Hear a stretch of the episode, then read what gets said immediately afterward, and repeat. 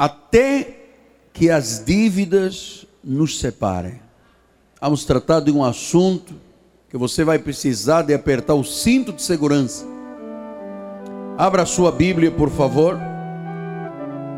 No livro de Provérbios de Salomão, livro de sabedoria, capítulo 27, versículo 23 e 24. Procura conhecer o estado das tuas ovelhas e cuida dos teus rebanhos. Sabe por quê?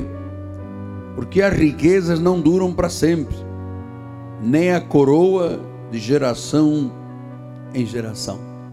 Que esta palavra abençoe todos os corações. Oremos a Deus.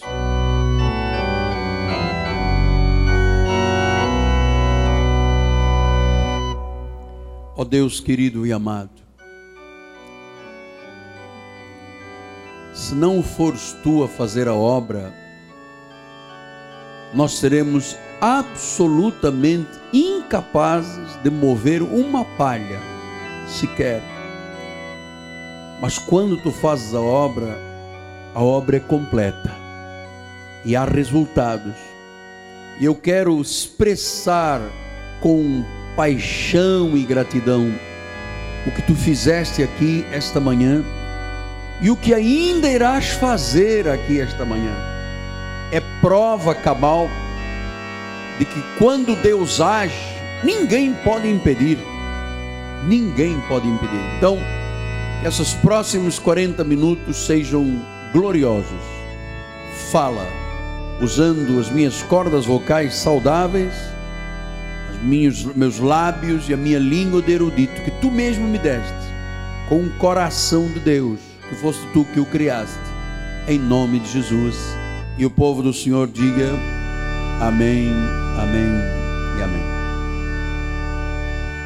Meus amados irmãos, minha família, povo de propriedade exclusiva de Deus, nação santa raça eleita, povo escolhido, povo abençoado, meus filhos em Cristo Jesus. Durante os meses de maio e de junho, chegamos hoje à penúltima mensagem desta série, o apóstolo tem se preocupado muito em ajudar as pessoas a construírem um casamento sólido, uma família bendita, uma família tradicional, evangélica e cristã, uma família segundo o coração de Deus. E hoje nós vamos falar sobre dívidas que separam. O assunto é intrigante, quizás difícil de tratar num altar de uma igreja. Mas por que, que eu senti de trazer este assunto? Porque, de acordo com as pesquisas ah, e os escritórios de advocacia na área civil, a razão número um de brigas nos casamentos são conflitos por causa de dinheiro. E a maioria dos divórcios, não se espantem os meus filhos queridos, também tem na sua origem problemas financeiros. Então, eu quero que você tenha consciência do que eu lhe vou dizer agora, como seu mentor, como seu pastor, como seu profeta. Problemas financeiros ocorrem sempre que ignoramos as leis de Deus sobre finanças. Quando você ignora as regras de administração do dinheiro segundo a palavra de Deus, você tem problemas financeiros. Então a verdade é que o altar tem que ter esta responsabilidade de orientar as pessoas que fazem parte da comunidade, o corpo de Cristo, a noiva do Senhor, sobre todas as questões da vida. Nós tratamos aqui de todas as questões, mas especialmente a urgência é de se tratar daquelas questões que geram problemas e que são a base da desintegração da família. Então, ao longo da experiência de 36 anos, estou qualificado para lhe orientar a não permitir que dívidas sejam motivo de guerra dentro de uma família.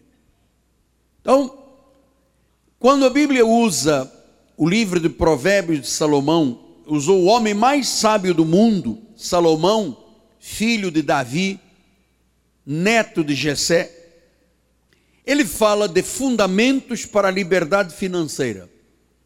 Salomão ensinou, porque foi um homem sábio, o mais sábio, o mais rico do mundo. Então, ele ensinou a cuidar e administrar finanças. Então, o que, que ele diz aqui? Primeiro lugar, no versículo 23, procura conhecer o estado das tuas ovelhas. Né? Procura conhecer, o estado, cuida dos teus rebanhos. O que, que Salomão está dizendo aqui? Porque nós hoje não temos a vida da agricultura e do pastorado como nos tempos de então. O que, que ele está dizendo? Ele está dizendo: cuida bem da tua vida material, cuida da tua vida financeira com todo esmero. Por quê? Porque ele diz aqui: porque as riquezas não duram para sempre. O indivíduo pode ter uma riqueza fabulosa e, por causa de um passo equivocado, do mau negócio, perder tudo. A pessoa pode ser dona e proprietária de um imóvel e se ele avalizar e a pessoa que ele avalizou não pagar a sua conta, ele perde o seu imóvel pela lei brasileira, que eu acho uma injustiça tremenda. Por isso é que ele diz: cuida, procura conhecer o estado das tuas ovelhas, cuida, conhece. Ele está falando das questões materiais. Então, eu quero lhe orientar com o primeiro ponto. Você sabe que todas as vezes que eu trato deste assunto, eu sempre digo: primeira coisa, faça registros, abra um livro de contas, saiba onde o seu dinheiro é gasto, como é que ele é gasto. Tem que cuidar das ovelhas, tem que cuidar do rebanho, porque a riqueza não dura sempre.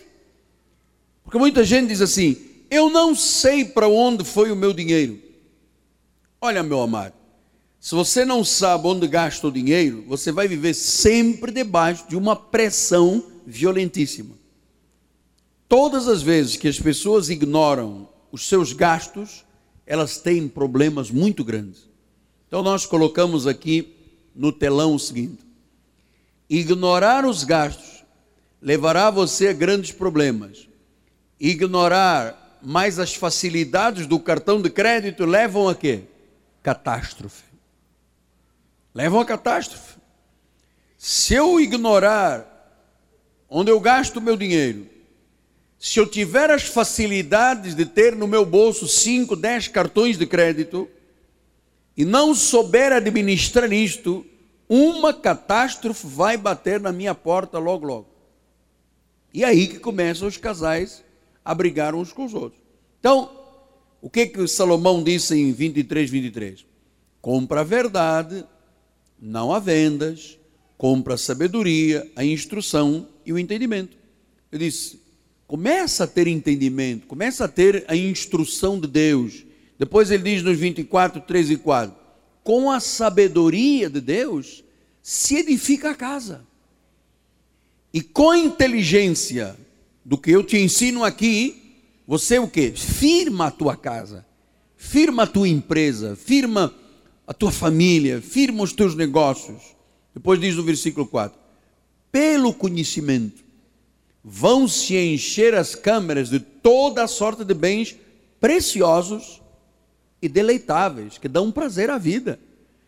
Ora, o que que faz com que a minha vida se torne câmara cheia de toda a sorte de bens? O conhecimento.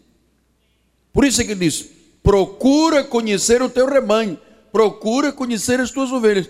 Então, a sabedoria faz a casa ser edificada e o conhecimento traz frutos, resultados extraordinários. Então, primeira orientação é que você precisa saber como é que você gasta o seu dinheiro. Senão você andará sempre ansioso, preocupado, e com muitos problemas no casamento. Então, saber quanto gasta, como gasta e quanto guarda é fundamental. Você tem que ter um registro de onde o seu dinheiro é gasto. Segundo lugar, é muito importante você aprender a planejar os seus gastos. Porque no livro de Provérbios de Salomão 21, 5 diz assim: os planos do diligente tendem à abundância, mas a pressa excessiva, à pobreza. Ele diz os planos do diligente, significa que há pessoas que não planejam os seus gastos, gastam apenas por impulso. A pessoa olha uma coisa assim, eu mereço, ainda que eu leve o resto da vida para pagar, eu vou comprar, eu vou gastar. E, meu amado, nós merecemos tudo na vida, mas eu tenho que ser diligente na forma de planejar os meus gastos. Se eu ganho cinco, eu não posso gastar dez. Porque a coisa mais fácil hoje é arranjar dívidas. Se você abrir o jornal hoje, ele diz assim: pague daqui a 90 dias. Mas os 90 dias vão passar e você vai ter que pagar. Ou então, cheque para depois do dia da independência, em setembro. Aí, o dia da independência vai chegar logo. Outra coisa que eu não compreendo é assim: pagamento fácil. Você já viu algum pagamento ser fácil? Pô, eu, tudo que eu pago para mim é difícil. Pagamento fácil, fácil. Seis cheques, é fácil? Quem te botou na cabeça que pagamento é fácil? Até pagar conta de água e de luz é difícil, imagina. Pagamento fácil. Não há pagamento fácil. Então, não existe pagamento fácil. Muitos pensam assim: eu posso controlar os meus gastos. E se você não tem registros, se você não é diligente na forma de planejar os seus gastos, gastar compulsivamente é como um alcoólatra ou um dependente químico, a pessoa diz assim: eu quando quiser paro, e não para. Então, Provérbios 21, 20 diz: tesouro desejável e azeite está na casa do sábio. O que é tesouro? Tesouro é uma coisa que se economiza. Na casa do sábio. Depois ele diz: mas o homem insensato desperdiça tudo. Começou o negócio já comprou o carro do ano, já gastou com roupa mais cara, já fez isso, já fez aquilo. Quando você chega, o orçamento quebra diante da entrada. Acabou. Problemas na família, brigas de família e o amor acaba de muita gente.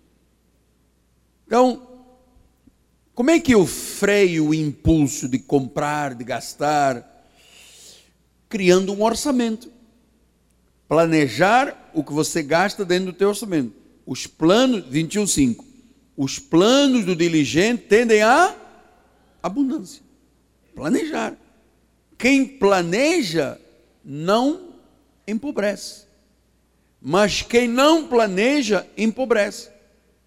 É você ter um registro quando você ganha e planejar os seus gastos. Sentar com a esposa, sentar com o marido, orar a respeito e dizer: se eu ganho cinco, eu não posso gastar sete. Eu vou ter problemas o resto da minha vida. Então, primeiro lugar, crie registros de quanto você ganha, onde gasta e quanto é que você economiza. Segundo lugar, planeje bem os seus gastos, veja onde você investe. É muito importante isso aqui. Porque, por que, é que eu estou trazendo este assunto para a família? Porque isso deve ser uma decisão mútua. Deve haver um acordo do casal. Devem se sentar, devem orar, devem planejar. Porque o que, que acontece nos casais que se separam por causa de problemas financeiros? Um planeja e o outro gasta.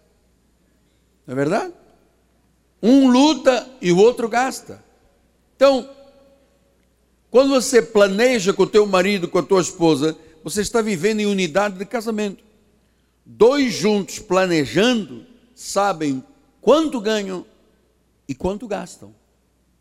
Então, terceiro ponto que eu sempre ensino aqui na igreja: crie um alvo na vida financeira.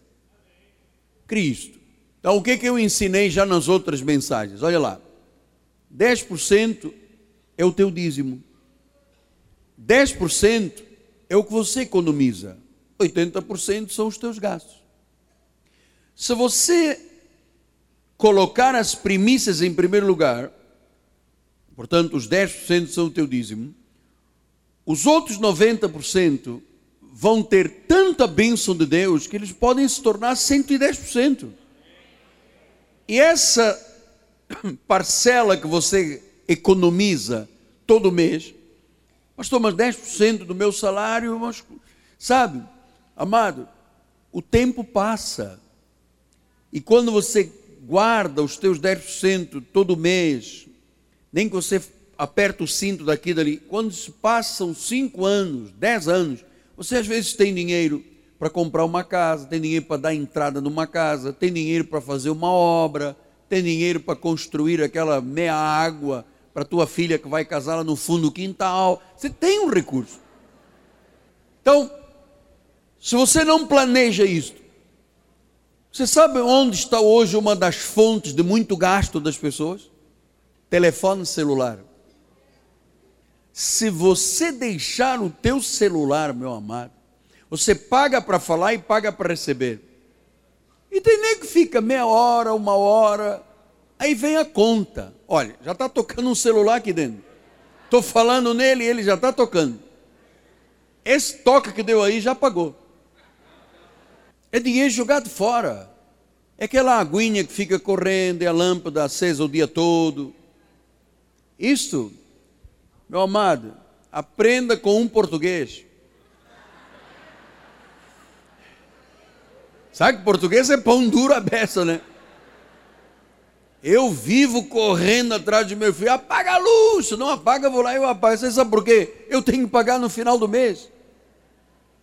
Eu não dou moleza com estas coisas, não. Você vê? Tinha um ar-condicionado ligado na igreja, mandei desligar o ar, ficou vento, agora já mandei ligar outra vez. Se economizou 40 minutos. Foi uma economia, meu amado. Meu amado, aprenda com Patrício português a ser pão duro. Organizado. E se fosse judeu era pior, meu. Provérbios 15, 6 e 7 diz assim: Na casa do justo há um grande tesouro, mas na renda dos perversos gasta tudo, há o quê? Perturbação. Versículo 7. A língua dos sábios, quem é sábio aí? Derrama conhecimento, mas o coração dos insensatos não procede assim. Pois diz o versículo 16: Melhor é o pouco, havendo temor do Senhor, do que um grande tesouro onde há inquietação, onde há briga. Versículo 17: Melhor é um prato de hortaliças, onde há amor, do que um boi cevado e ódio. Olha o que, que o sábio está ensinando. É melhor um pouquinho de hortaliça do que você ter um boi cevado e depois ter um monte de problemas de guerra dentro de casa por causa de dinheiro. Agora, pastor, mas eu, o senhor está recomendando que eu coma só hortaliças? Não, minha filha. Não isso é a, a, dieta de Daniel, do livro Daniel, é que eles comiam só hortaliças e água. Eu estou dizendo o seguinte: desfrute do que Deus lhe dá. Da seguinte forma, 10 você paga o seu dízimo, 10 você economiza e 80 você gasta nos seus gastos normais. Porque mais importante que o dinheiro é uma casa cheia de amor e de temor do Senhor. Por isso que Salomão está dizendo: é melhor um prato de hortaliça, uma couvezinha, mas com muito amor, do que você ter um boi cevado dentro de casa e cheio de ódio entre o casal. Às vezes é melhor um miojo com sardinha. É bom. Vez em quando a bispa de noite diz assim: quero um miojo, Ângelo. É. Não tendo bom encevado, vai o miojo. Pelo menos tem miojo. Olha, uma casa com amor e temor é uma casa que sabe controlar o seu dinheiro. Há pessoas que ganham pouco e são muito felizes, e há os que ganham muito que são muito infelizes.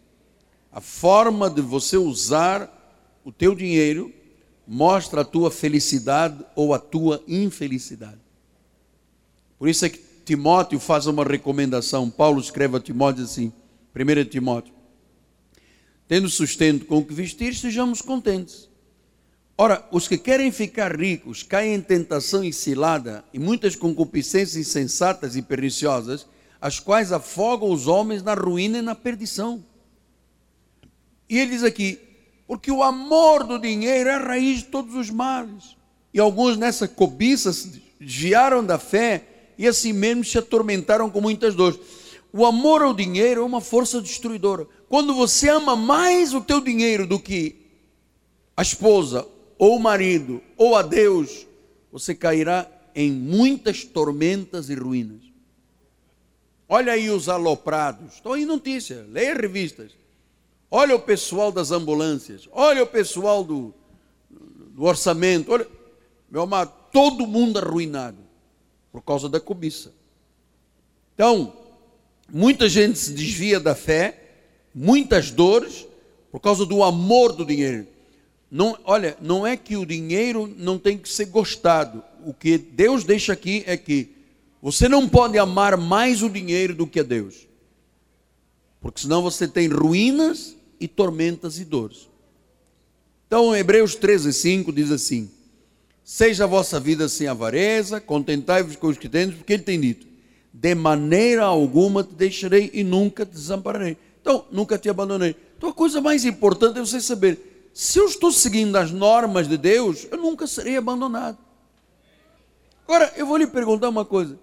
Desculpa a expressão do português, mas que raio de cristianismo as pessoas vivem? É assim, dias dos namorados, não vem à igreja. Dia dos pais, não vem à igreja. Natal, não vem à igreja. Passagem do ano, não vem à igreja. Dia não sei o que, não vem.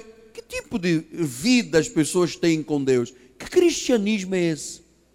Que quando eu abro a Bíblia, eu vejo gente que deu a vida foi cerrado ao meio, foi atirado aos leões. Hoje, um dia de futebol tira as pessoas das igrejas. Qualquer dia de alguma coisa já tira as pessoas da igreja. Então, desfrute do que Deus lhe deu, mas sem conflitos. Eu vou lhe dizer uma coisa: cuidado com os catálogos que chegam à sua casa. Meu amado, quando entra catálogo na minha caixa de, de correio, eu já rasgo sem saber o que, que é. Porque o negócio é tentador. E fácil, porque assim, paga só daqui a três meses. Fácil, fácil mole, mole, mole. Então, eu antes ainda recebia, e eu começava a olhar assim, poxa, gostaria de ter isso. E vinha uma voz e dizia, compra. Você já trabalhou tanto. Isto aqui, ah, isto também eu gostaria de ter. Vinha uma voz e dizia: compra, isto, compra, isto, compra.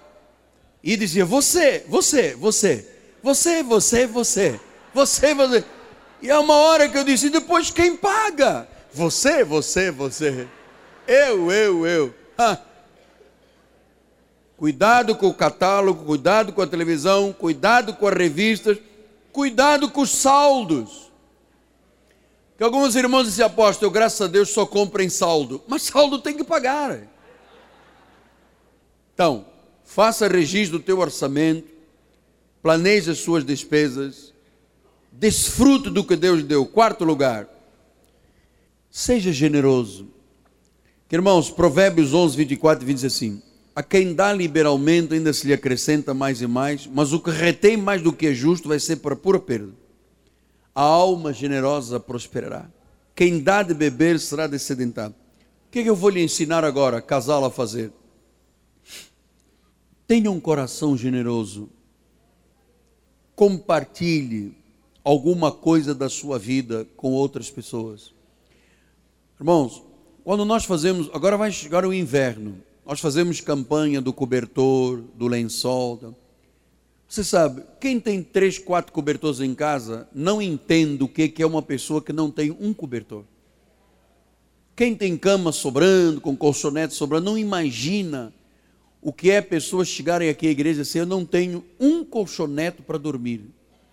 Então eu quero ensinar ajude quem tem necessidade. Olha, quando fizemos campanha para ajudar as pessoas do Morro do Bumba, nós enchemos aí um caminhão levando. A catástrofe que houve lá na Serra, nossa igreja participou, nós participamos de tudo. Você sabe por quê?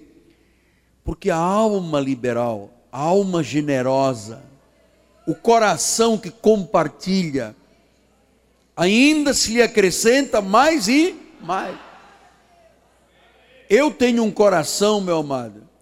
Eu não posso ver uma pessoa deficiente, porque eu já fui um deficiente, eu já andei de cadeira de rodas. Então, eu vejo um deficiente na rua, eu paro o meu carro, eu ajudo. Eu não ajudo pessoas que vêm lá com as bolinhas, tá? bola, bola, bola, bola, bola. Não, bolinha vai trabalhar. Mas quando eu vejo uma pessoa numa cadeira de rodas, paralisada, sem perna, cego, meu amado, eu eu abençoo. Porque eu sei que eu estou semeando e ainda será acrescentado mais e mais. Então, o que dá liberalmente é importante.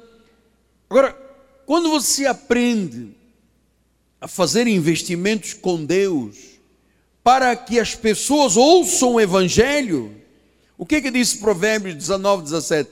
Quem se compadece do pobre, ao Senhor empresta, e este Senhor lhe paga o seu benefício.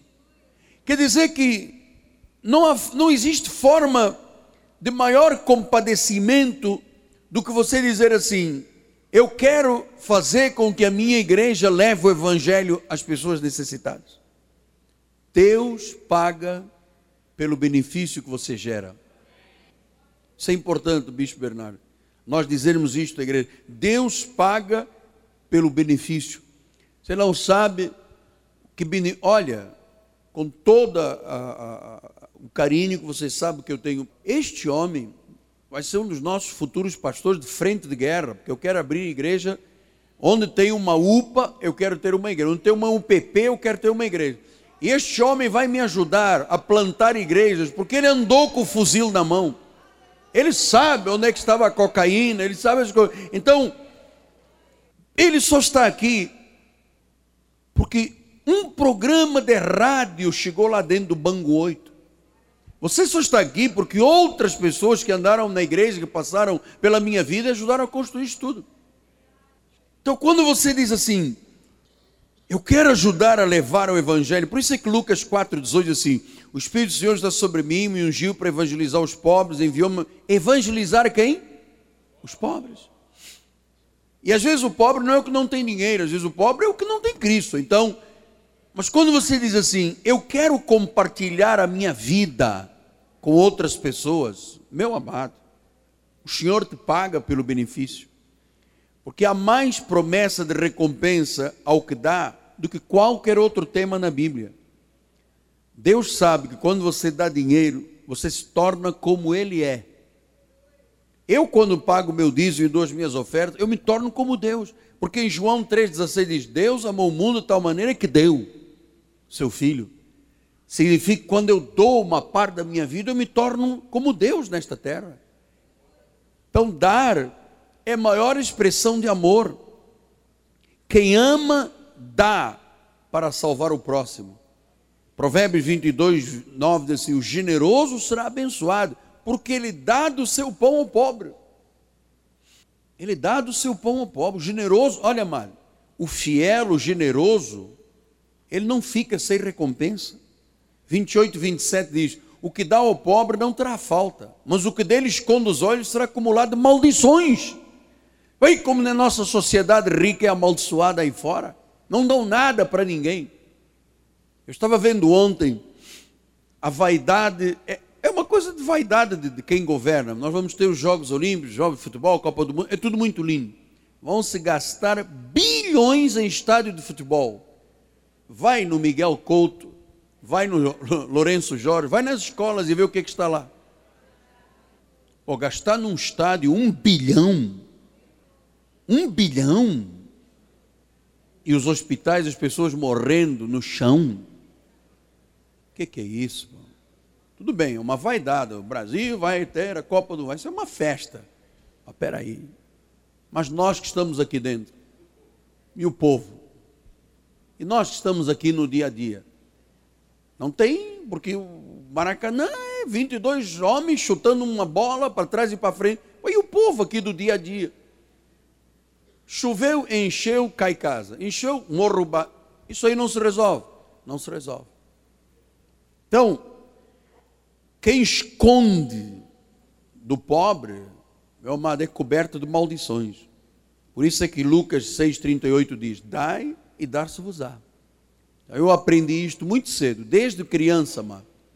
Eu faço isto até hoje. Os meus ternos, as minhas gravatas, as minhas camisas, eu uso, eu dou. Eu uso, eu dou. Porque eu sei que a alma generosa prosperará.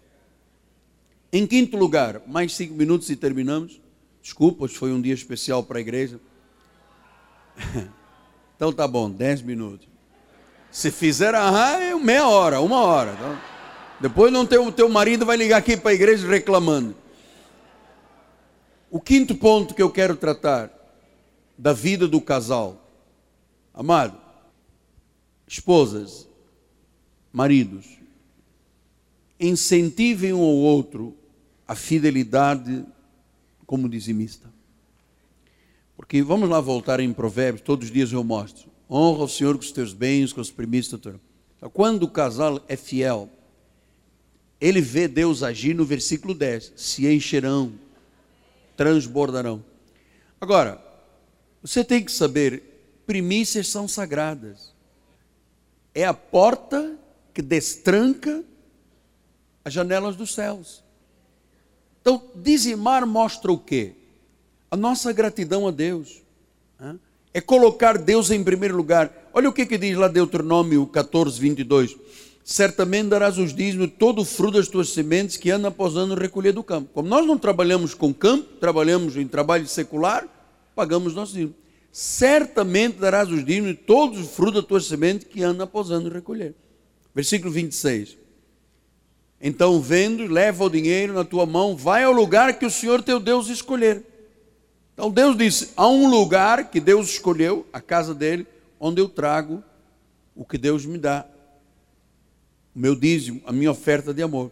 Então, dizimar é um passo de fé para garantir um futuro estável.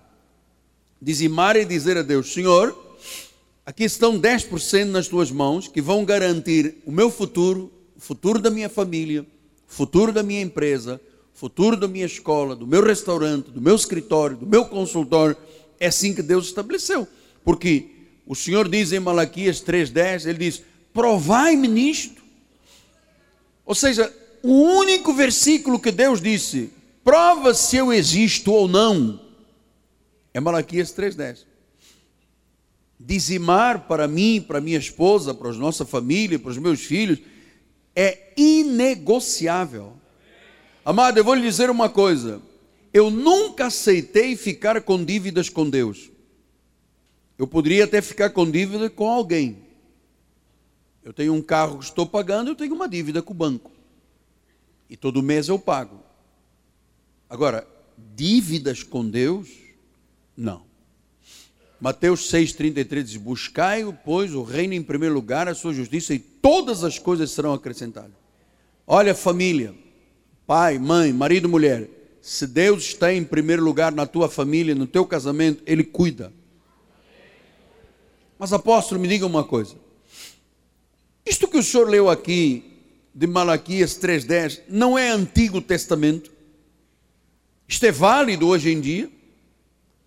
Meu amado, deixa eu lhe explicar uma coisa. Se Deus tivesse feito alguma mudança nas questões morais ou nas questões financeiras, haveria um versículo que diria: não seja dizimista. Mas ele não fez nenhuma referência. Pelo contrário, veja em Lucas 11, 43, diz assim, o que, que diz? Ai de vós, fariseus, dais o dízimo da hortelã, da arruda, das hortaliças, desprezais a justiça e o amor, devias fazer estas coisas sem omitir aquela. Então, vejam os irmãos, os judeus fariseus, da hortelã, da arruda e da hortaliça, eles pagavam os dízimos. Jesus devia ter dito então: olha lá, não paga o dízimo, seja só uma pessoa justa. Ele diz: não, paga o dízimo, mas você tem que ser justo. Então, Mateus 22, 21 diz assim: Dai a César o que é de César e a Deus o que é de Deus. Então, Deus, quando foi da mudança da lei, ele mandou mudar a lei. O que, que ele diz em Hebreus 7,12? Quando muda o sacerdócio, muda a lei. Não é Moisés, não é a lei, com os mandamentos do antigo pacto, é Jesus, é a graça. Mas ele não diz aqui, o valor moral da lei acabou. Não, continua. Se ele diz não adulterarás, agora é pior. Ele diz: se você cobiçar a mulher do próximo, você já errou. Não é preciso adulterar, basta cobiçar. Então, é, Marcos 10, 29, 30 diz assim: Em verdade digo, ninguém há que tenha deixado casa, irmãos, irmãs, mãe, pai, filhos, campo, por amor de mim e do Evangelho. Se você expressar o seu amor a Deus, dando uma parte da tua vida, ele diz aqui, que não receba já, no presente, o cêntuplo de casa, de irmãos, de irmãs com perseguições e o mundo por vir e a vida eterna. Veja, a implicação das coisas materiais tem uma implicação até para a vida eterna. Então, Hebreus 7, 4 assim. Considerar, pois, que era grande a quem Abraão, patriarca, pagou o dízimo tirado dos melhores despojos. Ora, os que dentre os filhos de Levi recebem o sacerdócio têm mandamento de recolher de acordo com a lei os dízimos do povo, ou seja, dos irmãos, embora estes descendentes de Abraão.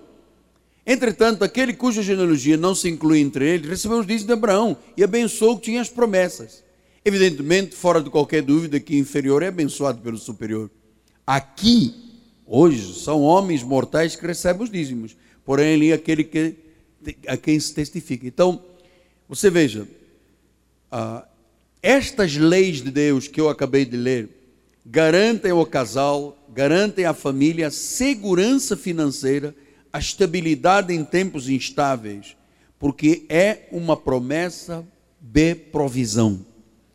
Então, se você hoje começar a viver segundo os princípios de Deus, a vida financeira da tua família será protegida por Deus. Isto não é minha opinião. Isto não é opinião humana. Isto é o que Deus diz são princípios estabelecidos por Deus e revelados a Salomão. No minuto final, eu quero dizer que vocês serão uma prova viva de como Deus é verdadeiro e fiel e que ele honra os princípios estabelecidos por Deus e as regras de Deus. Você é uma prova fiel disso. Com a fidelidade a Deus, o nosso casamento está protegido nosso dinheiro está protegido, os nossos bens estão protegidos e o sofrimento das dívidas passará longe da tua casa. Termino dizendo: as pessoas mais felizes desta terra são os generosos, os mais infelizes são os miseráveis. Uma vida desorganizada em finanças é uma vida perturbada e em ruína. Jesus termina dizendo em 10, 10: eu vim para que tenham vida em Então, guarde e pratique esses ensinamentos. Você vai ver Deus agir na sua vida. Sua vida financeira será vitoriosa e nunca uma dívida separará a sua família. Assim seja, assim diz o Senhor.